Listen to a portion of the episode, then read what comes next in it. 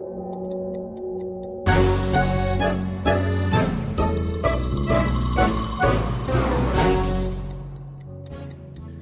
sejam muito bem-vindos a mais um episódio do Último Apaga a Luz, o programa que é tudo menos confidencial, o que nos dá pouco crédito nas secretas. Vamos já avançar para a análise das notícias da semana e para isso tenho comigo os meus especialistas, o jornalista Joaquim Vieira, o especialista em comunicação Rodrigo Moita de Deus e hoje com as nossas Inês e Raquel ausentes recebemos como convidada a jornalista da Mensagem Catarina Carvalho.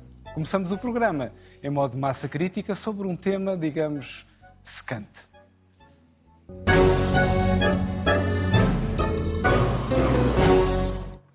Ora, cada vez se fala menos do tema, talvez por ser frequente, por ser secante e com poucas emoções fortes, como, sei lá, um atirar de bicicleta contra os vidros de um ministério, por exemplo. Estou a falar do tema da seca, da falta de água, que este ano chegou mais cedo, depois de um inverno que até prometeu ser chuvoso. A verdade é que o clima parece estar mesmo a mudar e a aquecer, e as consequências podem ser imprevisíveis. Como tal, pergunto aqui a este painel: o país está condenado a definhar, literalmente? Rodrigo, é boa uma, noite. É, um, boa noite. é uma excelente pergunta. Eu gosto da parte das promessas, não é? Já nem o inverno cumpre as suas promessas Nada. país. É uma vergonha. É uma vergonha. Eu, estava aqui a ver os números, são 89% do território que está em seca. Ah, isto significa, tem, tem consequências, não é? Para nós que vivemos na cidade é aquela coisa. Ainda bem que não chove, não é? na prática. Mas para o resto do país isto mexe com tudo aquilo que é atividade económica. Graças a Deus nós temos as melhores cabeças a trabalhar nesta matéria. Eu, e pedir à nossa produção para pôr duas notícias no ar, para vermos a reação das nossas cabeças nacionais ao assunto. A primeira foi o Ministro da Agricultura, que disse que uma das formas de resolver o problema da seca era reduzir a atividade agrícola no país, também como já não existe, mas já ninguém nota a diferença. E a segunda, e a segunda notícia, isto são tudo notícias deste ano, é o Ministro do Ambiente que disse que uma das soluções para a seca era criar uma taxa adicional. Portanto, à boa maneira portuguesa, resolvemos os problemas criando impostos sobre as coisas. Portanto, vamos resolver a questão da água, da falta de água, criando impostos e taxas sobre as pessoas. Depois fui ver o que é que estava disponível de termos de investimento público. Descobri 24 milhões no, plano, no Programa de Desenvolvimento Rural para combater a seca, 30 milhões no Mira, na zona do Mira, e 200 milhões de euros no Plano de Eficiência Hídrica do Algarve. Dá 250 milhões, é, é dinheiro, é especialmente dinheiro se nós pensarmos que o PRR tem 220 mil milhões para executar. Portanto, o problema da seca não é um problema assim tão grande, porque merece mais ou menos 1%. Mas também é normal esta reação, porque isto é um problema novo. Eu fui ver nos últimos 20 anos, isto é absolutamente inédito, porque só tivemos cheque em 2004, 2006, 2011, 2012, 2015, 2017, 2018, 2019 e 2022 e agora 2023. Portanto, eu percebo que os governos também Ninguém não sabem... esperava. Ninguém esperava. Isto é daquelas coisas tipo os incêndios. Como é que é possível? No verão há incêndios. Não, não, ninguém, ninguém podia esperar. Mas depois fui ver aqui outros, outros, outros pormenores engraçados. O país tem de comprimento 561 km. Fui ver aqui os números certos. E de largura 218 km. Quer dizer, não é um grande país, não é assim uma coisa assustadora. E, e, tem esta particularidade que no nosso vizinho do lado há 700 centrais de salinização. Portanto, centrais que tiram a água do mar, transformam-na em água doce e injetam-na dentro do circuito da água. Em Portugal existe uma, no Porto Santo. Existe há 40 anos. Aqui, coisas do Alberto João. Coisas, ah, Alberto João, não é? Era para fazer, fez-se mesmo. Aqui no continente ainda estão a estudar. Uh, em Espanha vão investir 200 milhões em novas centrais, para além das 700 que existem. Nós estamos a pensar em investir numa. Uh, e assim vai o mundo. É evidente que a água, tudo aquilo que sejam campanhas de sensibilização ao público, tudo aquilo que seja sistemas de reciclagem de água, tudo isso é importante, mas isto não se resolve assim. Não se vai resolver conseguindo convencer os portugueses a pouparem mais 10 ou 15%. Isto tem que se resolver criando água. E a água está aqui, está no, na costa. É uma questão de um governo governar mesmo. Bem, Catarina, um, um, problema é que é uma seca, no fundo. É uma seca e não é uma seca. É, é, é, é muito interessante verificar, por exemplo, Portugal é um hotspot de alterações climáticas. Tem tudo, basicamente. A costa a diminuir, a seca a chegar, o calor a aumentar, o frio também. E, portanto, nós estamos a discutir calmamente questões como o CIS, o Galamba, etc. E Uhum, já estas coisas. seguir, e nós próprios já vamos fazê-lo a seguir, e a verdade é que ninguém fala disto. E, por exemplo, eh, Israel, também estive a estudar a questão, porque passemos todos aqui especialistas em seca, que é uma coisa pronto, que faz bem às pessoas nesta altura.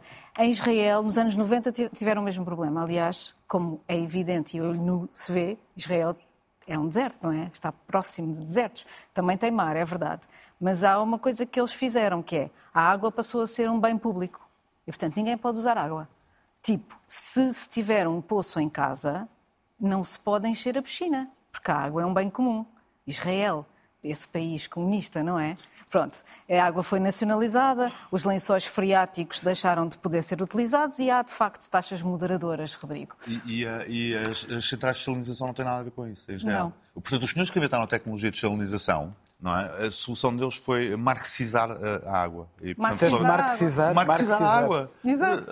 A solução não é ideológica, é tecnológica. É tecnológica. Sim, Exatamente. a água sai do mar, Exatamente. em Israel a água sai do mar, Sim. é desalinizada e é injetada na rede. Sim, não é uma questão ideológica. Forma, não, não é uma questão, eu estava a brincar, Pronto. não é uma questão ideológica, é uma questão de simplesmente usar a água que se tem e que, e que tal. E, e, e há, há pouco estávamos a falar de que alguém disse que essa coisa das alterações climáticas é não é bem assim, uhum. porque nós já choveu imenso este inverno e nós tivemos. Sociologia de café Exatamente, antes de sociologia de café antes de chegares aqui. E eu às vezes penso assim: será que nós eh, podemos atacar esta questão eh, tendo em conta a polarização que existe neste momento? Tipo, que nós temos em Portugal esta ideia, mas há uh, movimentos brutal, incrivelmente um, ehm, friáticos de dentro da, da, de, que vêm de dentro da própria ideologia e que estão a colocar uma questão como o ambiente que é de todos, é uma discussão entre direita e esquerda, como nós estamos a ter tipo, Mas eu não estou a ter agora. Eu estava muito focado na questão da refinaria. É uma questão de gastar 40 milhões de euros, fazer uma refinaria de água, refinar a água. É, é, eu acho que não tem nada de ideológico. É, não, não tem. Só é, é, não é, chega, é uma é? coisa de fazer. Pronto, é como o Albert João Jardim. Ele não, não teve uma discussão ideológica sobre a propriedade da água ou se a água é um bem comum, ou não entrou na maionese, não é? Quer dizer, maionese. Fez uma central de generalização e o Porto Santo hoje em dia vive com a água dessa central de generalização. Não foi preciso abrandar o, o, o turismo no, no, Porto Santo, não foi preciso uh, condicionar a utilização, nem foi preciso um grande debate parlamentar sobre a, a, propriedade da água, porque nós às vezes perdemos nessas coisas, pronto, na maionese. É, em vez de fazer, pronto, é só fazer. Central, refinaria, pronto, está para dizer água, pronto. Sim, de qualquer forma, eu acho que uh, a, a, a parte de, em que nós uh, uh, temos que, se calhar, ter outra atitude. Olha, por exemplo, como agora esta lei do tabaco, uh, trazendo aqui à, à, à colação semana, um tema sim. que também marcou, marcou bastante a semana. A questão que se coloca é essa, não é? É tu mataste sozinho ou tu contribuires para a morte de outras pessoas. Na água é mais ou menos a mesma coisa, tipo, é tu poderes usar a tua águazinha que tens no teu quintal, ou tu poderes, ou essa água ser um bem que é de todos e que deve ser usado por todos. É mais ou menos a mesma coisa. Mas, não, Mas não tem, certo? Não tem, não, tem, não tem, não, não tem, não tem, não é um contraponto. Hum. É aquilo que provavelmente nós, como tu disseste, a, a seca existe todos os anos, há imensos anos, está a piorar. Uh, este abril foi tipo mais seco, o terceiro mais seco dos últimos 20 eh, anos, 30 anos. Então, se calhar vale a pena nós pensarmos que é preciso olhar para, de frente para isto e pelo menos pensar no assunto. Seja com desalinização, seja com a água ser mais, mais regulada, seja com o que for. Não dá, é para continuar a subir para o lado e a meter a cabeça na areia, o que neste caso até tem, faz sentido dizer. E cada vez temos mais. Joaquim. Bom, isto é, este fenómeno é um bocado como aquela frase tradicional que se diz que as pessoas só se lembram de Santa Bárbara quando troveja.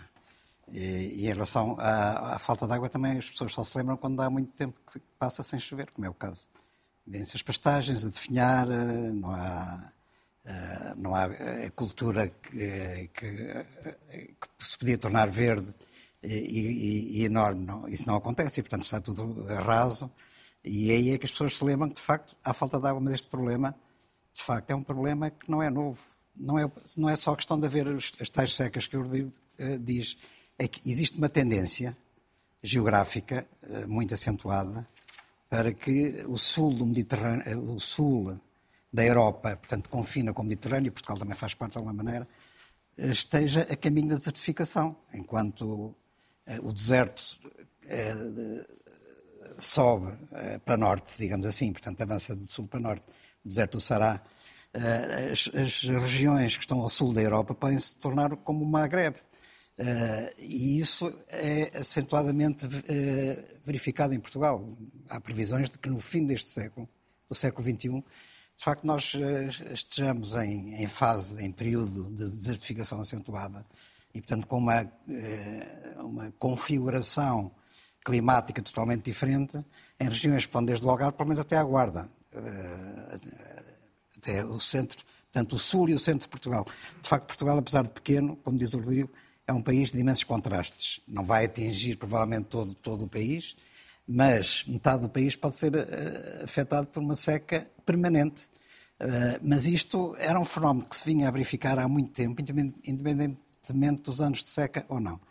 E não, o que se verifica é que, de facto, não há medidas estruturais uh, de fundo para conservar água ou para ter água. A descentralização seria uma delas, de facto. Que é, esse contraste com a Espanha, de facto, é, é extraordinário. Um, o problema não está tanto na, na posse da água. Eu também acho que a água devia ser um bem público. Mas a verdade é que 75% da água. de marxização deste programa? Sim. Mas, uh, sim, mas acho que, não é, acho que não é por aí, porque 75% da água que se consome em Portugal consome-se na agricultura. Portanto, mesmo que nós, cidadãos, estejamos, sejamos muito disciplinados, não, não enchamos as nossas piscinas, uh, não consumamos água a mais, não eh, sejamos excessivos a regar as plantas, etc., isso não vai resolver muito o problema. O problema é, em primeiro lugar, com a água que se consome na agricultura e depois com a água que se consome na indústria. E depois lá no fim, realmente há o problema do consumo doméstico, de, ou das piscinas. É muito pouco. Uh, também aos problemas do, dos campos de golfe, mas aí é Sim. é preciso preservar o turismo. Isso é a luta de classe pura e dura. Nós não podemos abandonar a luta contra os campos de golfe e as piscinas privadas. Eu, eu, eu acho podemos, extraordinário não. que no meio desta, destes sinais de crise que se vão acentuando cada vez mais, hum. não haja até agora medidas para preservar a água da chuva. Por exemplo, a chuva cai e depois desaparece. Infiltra-se, vai para aí fora Sim. e, portanto, não há construção de, de, de, de rampas, de plataformas que conservem, de facto, a água e escoem a água da chuva para depósitos que depois pode ser utilizada. Isso é uma coisa que, que me aflige imenso não verificar que isso existe em Portugal, essa tendência. Outra, de facto, é o problema das centrais de sinalização, eh, com esse adiamento constante, podiam aprender alguma coisa com o Porto Santo, não sei. Uh, e realmente chega-se a esta altura do ano e começa-se a falar destas medidas avulso, estas ameaças, a Ministra da Agricultura diz, ah, se calhar é preciso fazer isto, o Ministro do Ambiente diz, se calhar é preciso taxar-se, mas é tudo neste este nível do se calhar, vamos pensar, vamos ver, temos que ver como é que a coisa se resolve. Já podiam estar, de facto, em andamento há muito tempo este, estas medidas, que isto, isto é um, uma situação séria, porque implica, até provavelmente, refletir sobre o tipo de agricultura que nós temos em Portugal. As culturas, se de facto são as mais indicadas, porque estamos, se calhar, com, em certas regiões, eh, com, com produção agrícola que exige muito consumo de água, a questão do regadio, por exemplo, a questão das estufas no, no Alentejo. Tudo isto tem que ser pensado. Agora, há esta situação em Espanha também é, extraordinária, que é também há muitas estufas idênticas àquelas que há na, no Conselho de, no distrito em Odmira, portanto, no Conselho de Odmira, eh, na zona de sul de Espanha, eh, confinante com uma reserva natural que é o Parque de Onhana. Acontece que essas estufas uh, secaram praticamente os canais freáticos e, portanto, o parque está seco, ele próprio parque. Portanto, o parque deixou de existir como parque natural, porque secou tudo, uh, ou a tendência é para secar. E, portanto, também é preciso refletir sobre o tipo de agricultura que nós queremos ter. Tudo isto é um conjunto integrado, um modelo que tem de ser repensado. Eu não vejo, do ponto de vista estratégico, ninguém, ao nível das nossas autoridades, a pensar isto em forma profunda, infelizmente. E, e, e vamos tarde. E é preciso que alguém pegue o touro pelos cornos, como se costuma dizer. Não está a acontecer. Ficamos com esta analogia de corrida de touros, que muito agradará a Rodrigo Moitadores, claro, tenho certeza. Este, normalmente não se faz este tipo de metáforas. Quem está a vencer então é o mirtilo neste momento. Agora avançamos não para a seca, mas para o extra extra, o espaço no qual debatemos o tema principal da semana.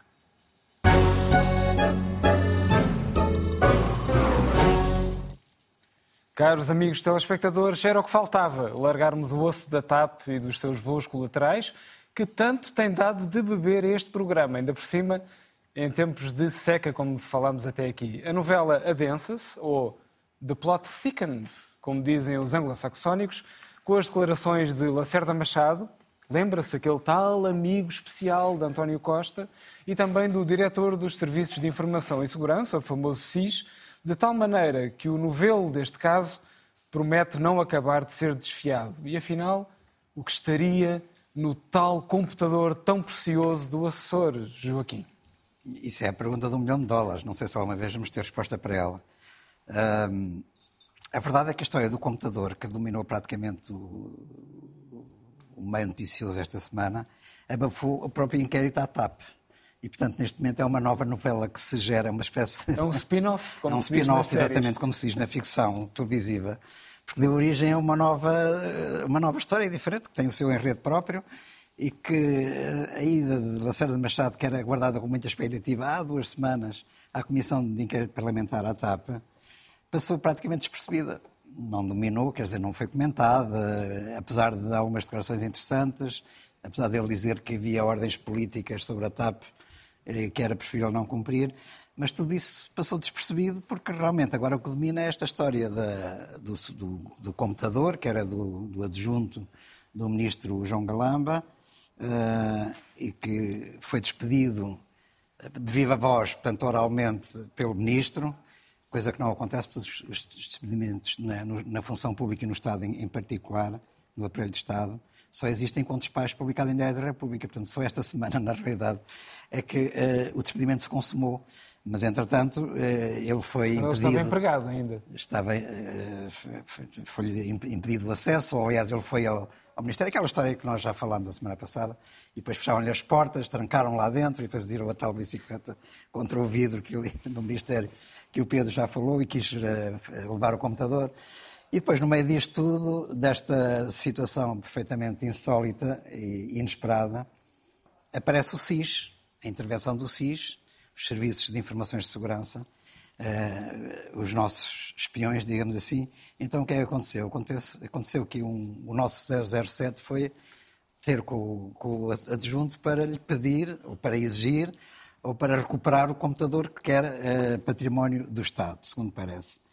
Ora, isto é uma história que está um pouco mal contada e há um inquérito também lá está, que é um inquérito parlamentar, mas é paralelo ao da Comissão Parlamentar de Inquérito à TAP, portanto é um outro, daí a segunda telenovela.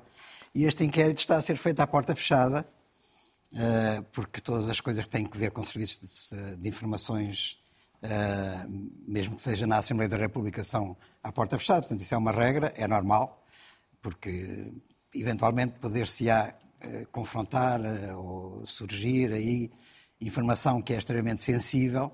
Não sabemos se há ou não. É como a história do computador. Não sabemos que informação que é que sensível é que está lá dentro. Mas com estes, estes inquéritos é a mesma coisa. Simplesmente aquilo que se sabe, já há imensas contradições. Uma delas é a questão de a noção de ter sido roubado o computador. Foi, foi eh, a tese apresentada por António Costa semana passada, pelo Primeiro-Ministro, quando veio defender a manutenção de João Galamba uh, no governo, já depois de próprio se ter demitido. E, portanto, João Galamba ficou e está, não é? E disse, apesar de se ter demitido, disse esta semana, confrontado com, com a situação, disse que tem imensas condições para permanecer. Eu gostava que alguém me perguntasse se ele tem imensas condições para permanecer, porque é que se demitiu a semana passada? Isso ele não explicou. Uh, mas agora, esta semana, já não é, o computador não foi roubado. Uh, e, portanto, António Costa também foi hoje confrontado com isso e também não explicou essa contradição. Nem pode ter sido roubado. Uh, como? Não pode ter sido roubado não, o computador. O, o nosso a intervenção do SIS. Foi buscar o. Foi senão a intervenção do SIS passa a ser ilegal. Essa, exato, portanto, a questão era essa precisamente. Então, é, é uma ópera bufa. O SIS não pode uh, intervir em matéria claro. criminal. E, portanto, se havia um roubo, isso é, compete às polícias, PSP, GNR, Polícia Judiciária, mas nunca ao SIS. Portanto, o SIS estará extravasado das suas funções. Há um Conselho de Fiscalização do SIS, constituído por três deputados, por acaso é uma maioria socialista, mas pronto, são assim as regras do jogo, que diz que foi tudo uh, perfeito, na legalidade, embora mais uma vez aí também haja contradições com aquilo que, entretanto, uh, o diretor do SIS foi dizer ao Parlamento, e, portanto, a questão é saber quem é que comunicou ao SIS, quem é que pediu ao SIS a sua própria intervenção. Esse assunto também não está claro. Tal como não está claro, por exemplo, uh, o facto de João Galama ter dito a semana passada que. Não, isso já, já foi há mais tempo. Foi na outra semana da confusão. deu uma conferência de imprensa. Perdemos também. um bocadinho a fita do tempo. Exatamente. Agora uma conferência de imprensa, João Galamba disse que quando verificou que o computador tinha sido eh, levado pelo adjunto, que telefonou ao Primeiro-Ministro e disse que o Primeiro-Ministro estava a conduzir. Eh, se- e que não atendeu o telefone. Ora, se, se- se o Primeiro-Ministro não atendeu o telefone, como é que João Galamba sabe que ele estava a conduzir? Essa questão não está explicada. Portanto, será que António Costa atendeu o telefone e desligou logo a seguir? Será que houve alguma conversa? Não sei. Quer dizer, só se sabe que a pessoa está a conduzir, se ela atender e dizer, olha, desculpa, não, não, não, não, posso falar porque estou a conduzir. Ou então envia um SMS a dizer que está a conduzir. Mas se ele estava a conduzir também não ia enviar um SMS. Portanto, eh, esta história começa por estar mal contada logo aí. Portanto, eh, porquê é que António Costa é importante? Porque António Costa era a, a- única entidade governamental, a única autoridade, eh, porque o SIS está diretamente sob a sua tutela, que tinha a possibilidade de dar a ordem de ir buscar o computador. E, portanto, há também uma tentativa de livrar António Costa deste circuito e, portanto, fazer descer isto a outro nível. Ah, e, mas a verdade é que agora vem dizer que João Galamba terá, ah, ou o gabinete de João Galamba, melhor dizendo, terá telefonado à presença do Conselho de Ministros. António Costa não estava, estava de férias. E, portanto, alguém, entretanto, daí tentou ligar à chefia do SIS. É tudo uma grande atrapalhada, uma grande confusão. Eu sei que isto não é assunto que interessa muito às pessoas, aos cidadãos, porque isto não vai, eh, não vai melhorar a vida das pessoas. Eh, E, portanto, isto é mais, afeta mais o meio político, como António Costa diz, usando uma expressão que ele está sempre a repetir, eh, a bolha político-mediática. Mas há aqui uma questão importante, que é saber quais são os limites da intervenção do SIS, porque o SIS, de facto, não tem poderes para atuar eh, a este nível, em princípio, e, portanto, não queremos que haja uma polícia, eh, uma polícia secreta eh, que está a fazer fretes ao governo, porque isso é inadmissível ao nível do Estatuto do SIS. Eh, A sua missão é outra completamente. Se isto alguma vez vai ser esclarecido e vai-se apurar a verdade eh, numa comissão que está a funcionar à porta fechada no Parlamento, eu tenho muitas dúvidas. Portanto, a tendência é para mais tarde ou mais cedo isto ficar completamente esquecido. Catarina, vai ser esclarecido que- ou esquecido? Não, eu acho que o Joaquim está a preparar-se para escrever o seu próximo livro e já fez aqui o seu, o seu- uma espécie de prólogo. Já e está a fazer o pitch, está a dizer- fazer o chamado Exato. pitch do E só livro. me apetecia dizer, e o último, apaga a luz, não é? Porque é uma espécie de epílogo. Hoje foi interessante, porque durante o dia eu estive a ver umas notícias, estive a ver o telejornal e havia imensas pessoas que diziam, já não sei, já não sei, já não sei. Já não sei, acho que era o Montenegro que dizia já não sei, o próprio Costa dizia já não sei se isso é verdade ou se é mentira para outra coisa que, sobre o SIS, que não sabia o que é que se tinha passado na reunião, e, portanto já não sabia.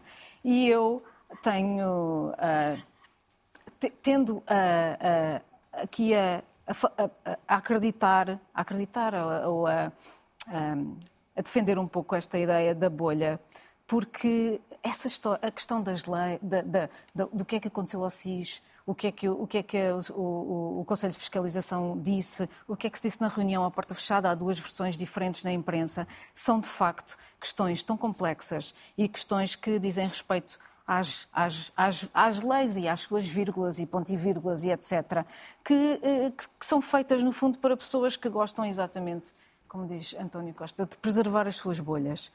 E ah, isto que aconteceu aqui, Oh, Catarina, e em o que aconteceu aqui, as regras claro, são As importantes. regras são importantes, claro que são, as Exato. regras são importantes. Senão, mas, tudo é possível. Mas, ah, mas ah, o esmiuçar das leis em todos os telejornais e em todas as. as, por pessoas que não, que não as sabem.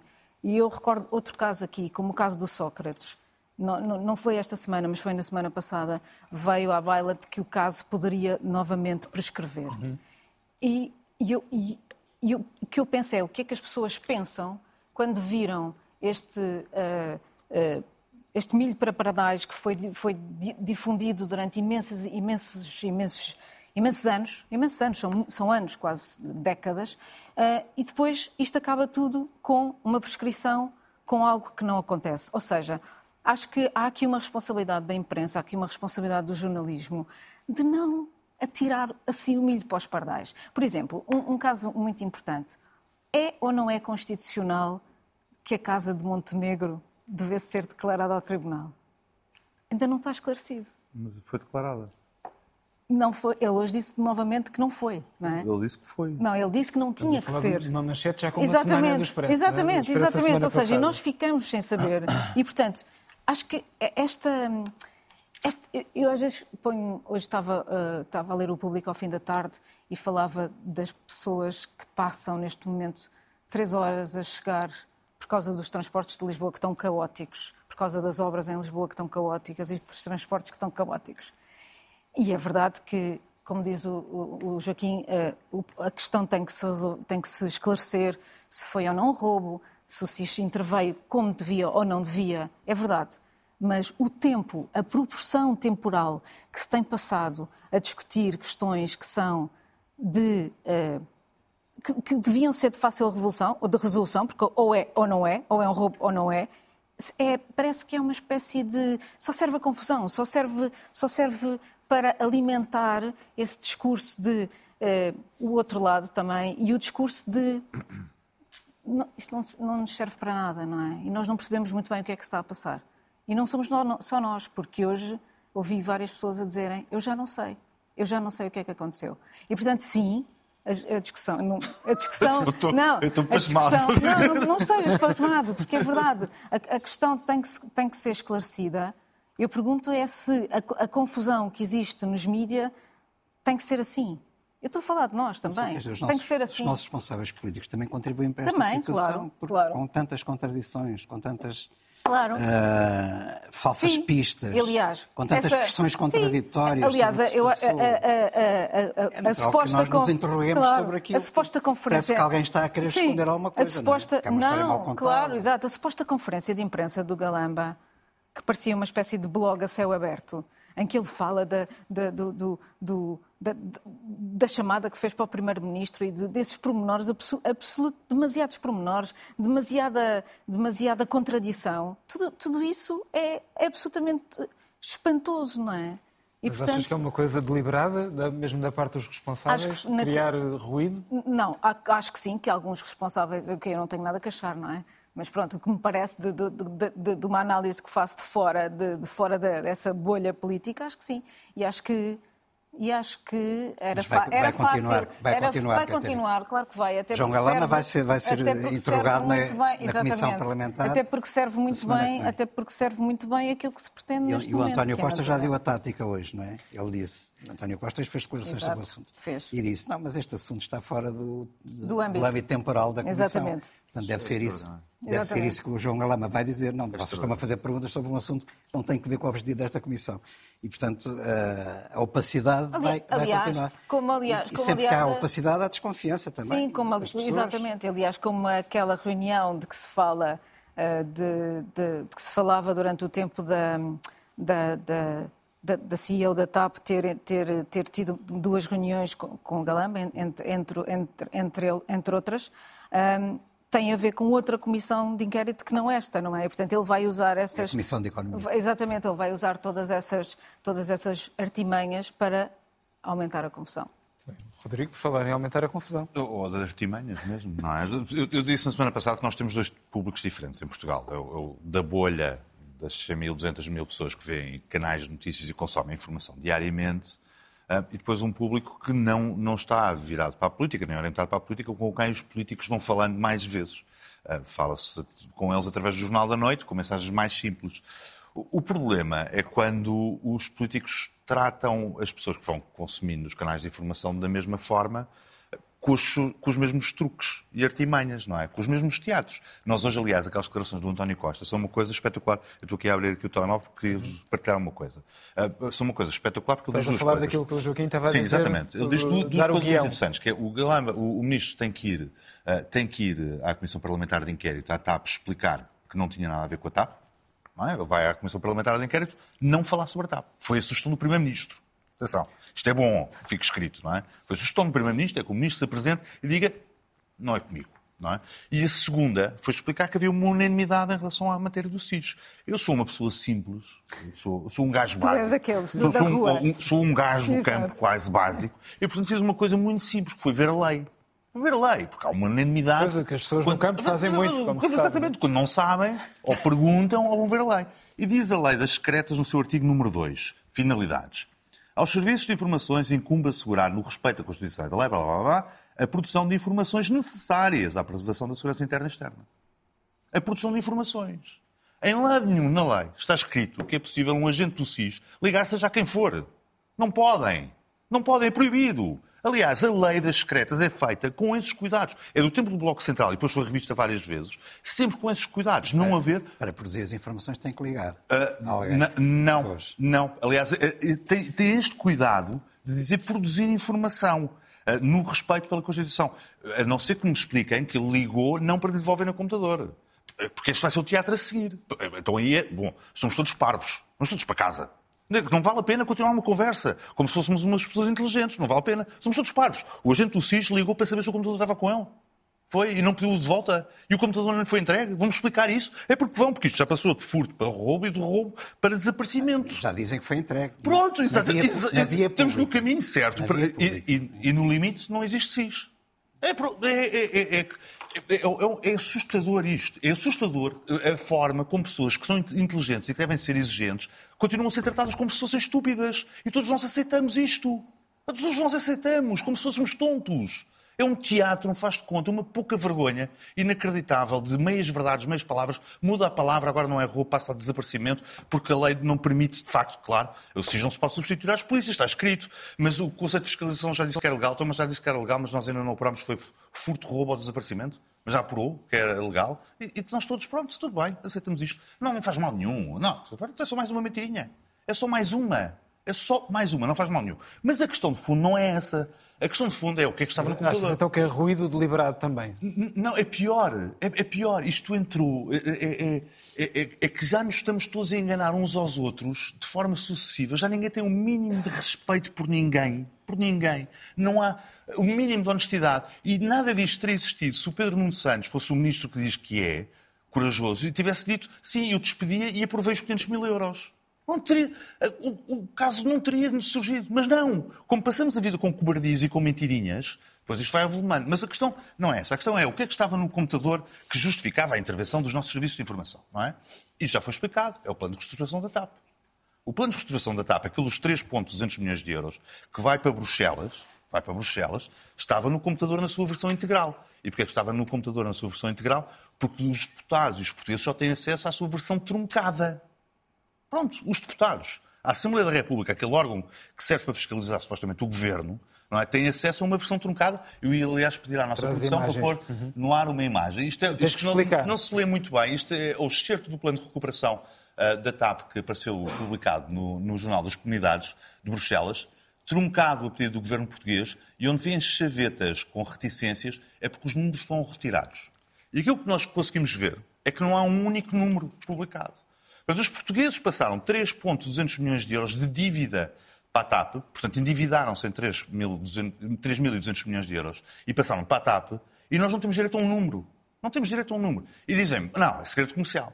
Segredo comercial, nós não podemos arriscar. A concorrência aqui com a Lufthansa e com a Ryanair é terrível. Eu ia pedir à nossa produção para pôr eh, aqui outra imagem no ar. Isto saiu do, do, do site, uma segunda imagem, peço desculpa, aquela da, da Lufthansa. Pronto. Isto é um endividamento da Lufthansa e previsão de endividamento da Lufthansa publicado no site de internet da Lufthansa. Até o ordenado CEO está publicado no site da Lufthansa. Porquê? Porque eles, como têm acionistas privados, têm que lhes dar contas. Portanto, não há um número na Lufthansa que não seja público. A Lufthansa, que, entretanto, é potencial compradora da TAP. Imagine-se bem. E nós andamos a brincar, andamos a brincar com estas desculpas farrapadas do segredo comercial. Não é nada. É porque no, naquele plano de restauração, isso apareceu escrito, há uma boa razão para eles terem tapado a coisa, ou terem tentado tapar. Está escrito logo em 2021 que a TAP vai ser vendida. E que eventualmente será vendida por 2.300 milhões de euros. Está lá escrito, essa parte está lá escrita, lê-se. Pronto, 2.300 milhões de euros, o que quer dizer que os portugueses só ficam a perder mil milhões. Pronto. E isto, isto era aquilo que os jornalistas deviam ter pegado. Não é? Pronto, exatamente. Em 2021, o governo português diz a Bruxelas: pronto, nós vamos lá meter dinheiro, mas não se preocupe, que é para vender, que é para vender a seguir. O Passo Escolha vendeu por 10 milhões, mesmo assim é um... Exato, é um ótimo. É, é só- um- é- é- um- facto, é um é uma ótimo valorização, É um é? ótimo negócio. Mas 10 não, milhões para 2000. Em 2019, o empréstimo obrigacionista do acionista privado da TAP tinha lá os números todos carrapachados, também não tinha outra alternativa. E, e, e explica-me lá, Como é que é possível a Assembleia da República não saber o que é que se passou com o dinheiro, o Governo não querer dizer o que é que, o que, é que fez ao dinheiro, o que é que aconteceu ao dinheiro, ou que planos é que tinha para a TAP, e os portugueses viverem bem com isso. E toda a gente vive bem com isso e estamos todos aqui a discutir o SIS. De facto, é absurdo. É, é, completamente absurdo. É completamente absurdo. É tapar as mentirinhas, parece uma matriosca, mas ao contrário. Estamos a montar as mentirinhas umas em cima das outras para tapar aquilo que está no fundo, que é, lamento imenso, em 2021 o governo do Partido Socialista já sabia que ia vender a TAP porque não tinha outra alternativa. Isso, para concluir o tema, Catarina, se não Estava fosse quase a TAP, vendida Costa na altura da pandemia, parque, não é? neste momento. Só não vendeu Claro. por causa disso. Bom, isso, é- Pelo Newman. Estou, a especular. Claro, não é? obviamente. Exatamente como o Rodrigo Não, disse, que não. a questão que se coloca é, exa- é exatamente essa. É, enquanto, enquanto nós tivermos... É, é por isso é que eu falei de milho para pardais, porque é, aos poucos e poucos alimenta-se a, a- a massa jornalística com estas pequenas informações. Agora é porque o- é um roubo, agora é porque o computador não foi devolvido, ah, agora é porque foi devolvido na rua. E depois o próprio SIS e, e aquilo que tu estiveste a ler aqui, que é uma regra, não é? Está, é- está acessível a toda a gente, não é? Pois, às tantas parece que o, próprio, que, o, que o próprio jornalismo, e eu estou aqui a falar de jornalismo porque estou mesmo a falar de jornalismo, porque eu acho que o jornalismo tem aqui uma grande responsabilidade em esclarecer para que é é preciso fazer fact-checking ou é aquelas coisas que chamam eh, polígrafos e etc. Não é preciso. É preciso, é, antes de publicar, perceber o que é que pode ser verdade ou não pode ser verdade. Ou co- o que é que é verdade, não é? Porque quando, e, e em relação, por exemplo, à fita do tempo, não é? Está-se a falar da fita do tempo. Há uma fita do tempo, não é? Ah, Existe, ah, desde o discurso do, do Galamba e o que é que aconteceu depois com o tal agente do SIS na rua, a quem foi entregue o computador, Computador. na rua, existe uma fita do tempo. Porquê é que temos sempre a andar para trás e para a frente nessa fita do tempo? Eu, eu não percebo, sinceramente. Mas é, mas é mais simples. Artigo número 2 da, da lei. É lei, publicado em Diário da República. Isto não, não, não há confusão nenhuma. Eu não podia. Não pode. E eu até acredito que aquilo é um erro. Ou seja, eu acho que nenhum, ninguém de boa consciência no, no governo teve a noção do que é que estava a fazer. Que é mais grave ainda. Isso eu também acho. É Ninguém. Porque aquilo, de facto, aquilo deve ter sido uma confusão do género. Ele tenta ligar ao Primeiro-Ministro, não consegue. Está um tipo a tirar uma bicicleta contra o vidro. Que é que nós aquilo fazemos? tá- estão Ele todos já tinha aflitos. saído E aquele- aquele liga- acabam a ligar à Ministra da Justiça e alguém lhes diz, o- o- alguém diz mas o computador tem informações confidenciais. Então, ligue para os serviços de informação.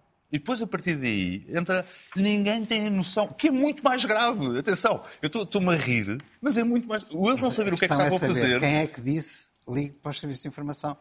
Isso não se sabe Eu- eu- sabemos de uma coisa. Quando questionada sobre a matéria, a Ministra da Justiça respondeu. O Sr. Primeiro-Ministro já disse tudo o que eu tinha para dizer sobre o assunto. Quando questionada diretamente sobre a matéria, a Ministra da Justiça deu a resposta mais suspeita de todas, que é, podia ter dito que não Também fui não eu. opacidade. Com certeza que sim, claro que sim. Ninguém quer assumir isto. Ninguém quer assumir isto. Aliás, por isso é que João Galama continua Ministro. Por isso que eu- Não, isso é outro assunto. outro Não, é? Não, por isso é que Isso continua nisto. assunto, Isso é Ou seja, bastante esse é- outro a assunto. é ideia, a é de ligar para o. SIS não é dele. A ideia de é ligar para o SIS não é certamente dele. Eu não acredito nisso. Ou seja, nenhum chefe de gabinete tem atrevimento suficiente para ligar para os serviços de informação a dizer faça uma intervenção destas. N- Não, não existe isso. Não existe. Não existe. É excesso de zelo. Alguém. Alguém, alguém que deu a ordem, agora deu a ordem para irmos às gordas com as melhores manchetes da semana.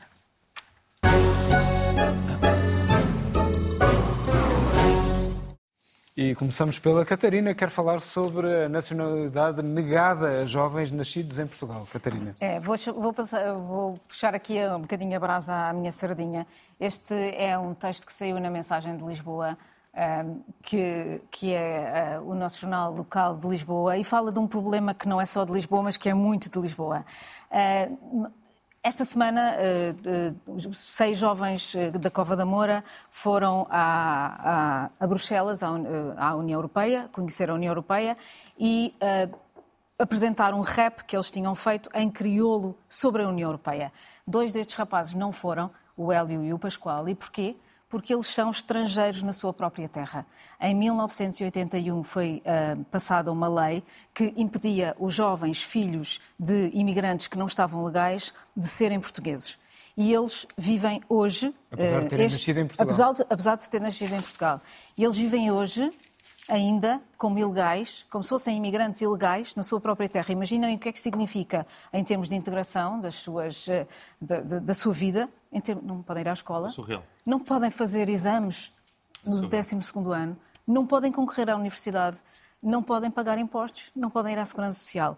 É assim, isto é absolutamente é, incrível que aconteça, é uma iniquidade, é, um, é uma, é uma é antissocial, é antinacional, é anti-humano. Anti-português? Anti-português.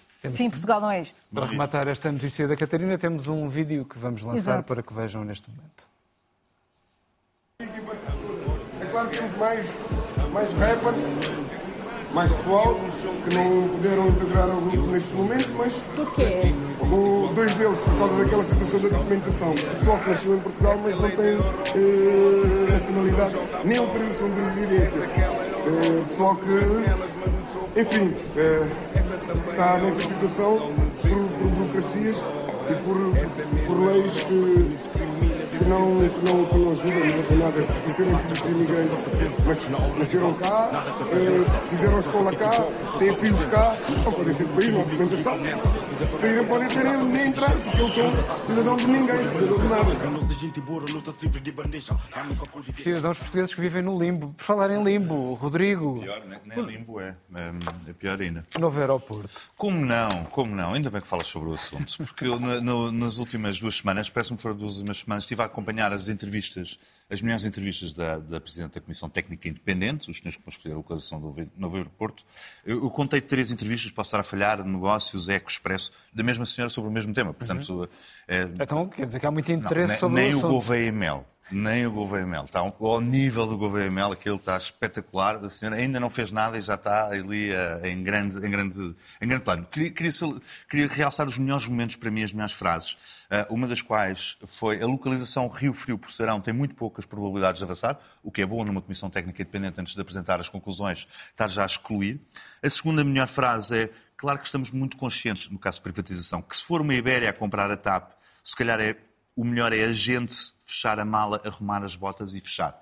Ahm, portanto, é bom que uma Presidente da Comissão Técnica Independente para escolher o novo aeroporto também possa escolher quem é que pode ou não comprar a TAP.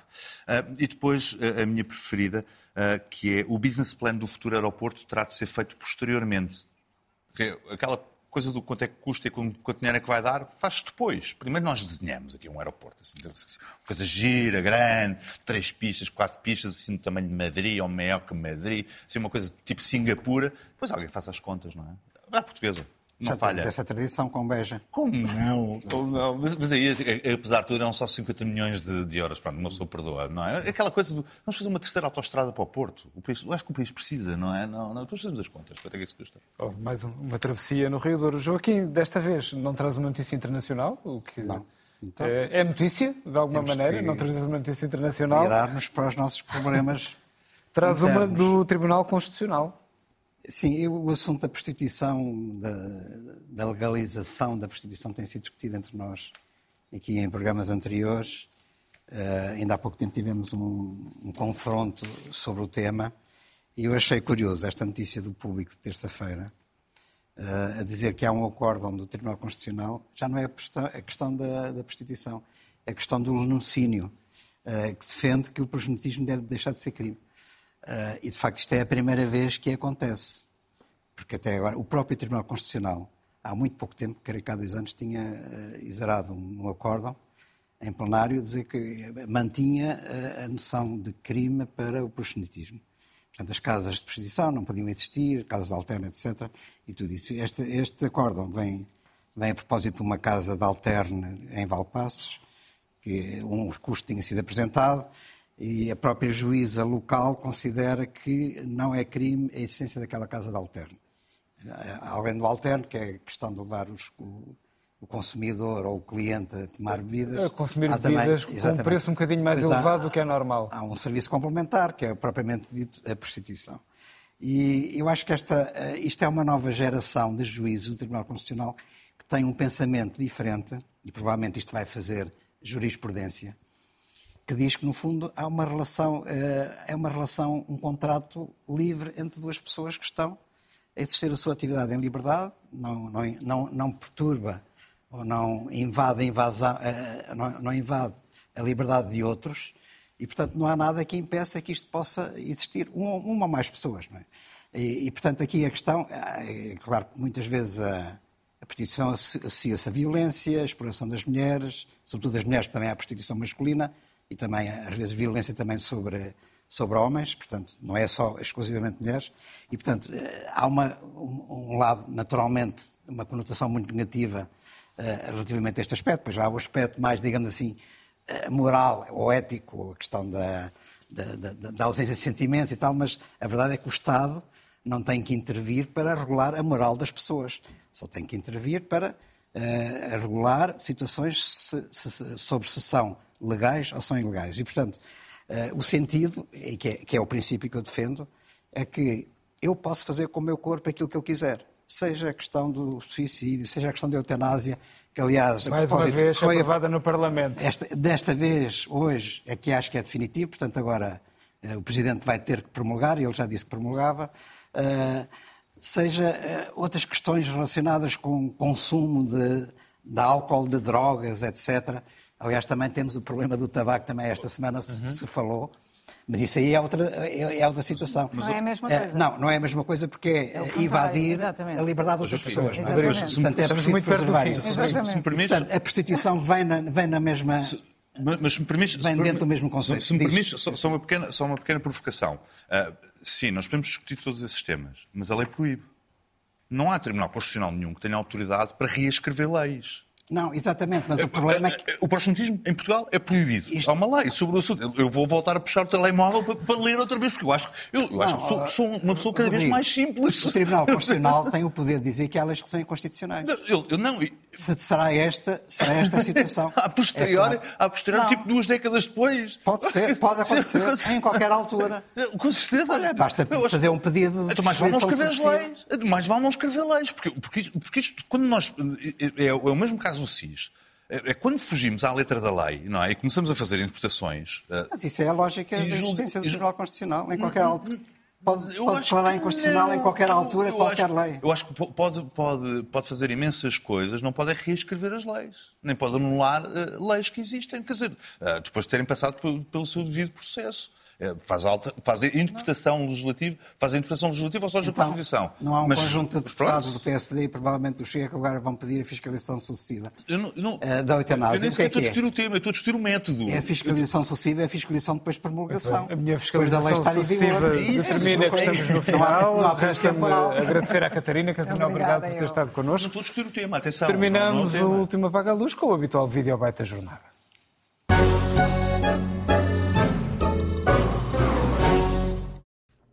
É mais uma acha para o escândalo que já pôs Portugal nos noticiários internacionais. Depois do microfone descoberto no gabinete do Procurador-Geral da República, Marcos de Freitas, Procurador da República na região autónoma da Madeira, vem agora dizer que ele e o juiz-presidente do Círculo do Funchal foram investigados pelo Serviço de Informações e Segurança. Acrescenta Marcos de Freitas que tanto ele como o juiz-presidente, Ferreira Neto, nada têm a esconder e é revoltante saber que andam a vasculhar a sua vida. Mas não se ficam por aqui as acusações do Procurador da República na Madeira, que acusa o SIS de se andar a meter onde não é chamado. E dá um exemplo: tráfico de droga. Considera que essa matéria é da competência judiciária e não da polícia secreta. O chamado meter o SIS onde não é chamado. Despedimos com amizade. Até para a semana. Thank you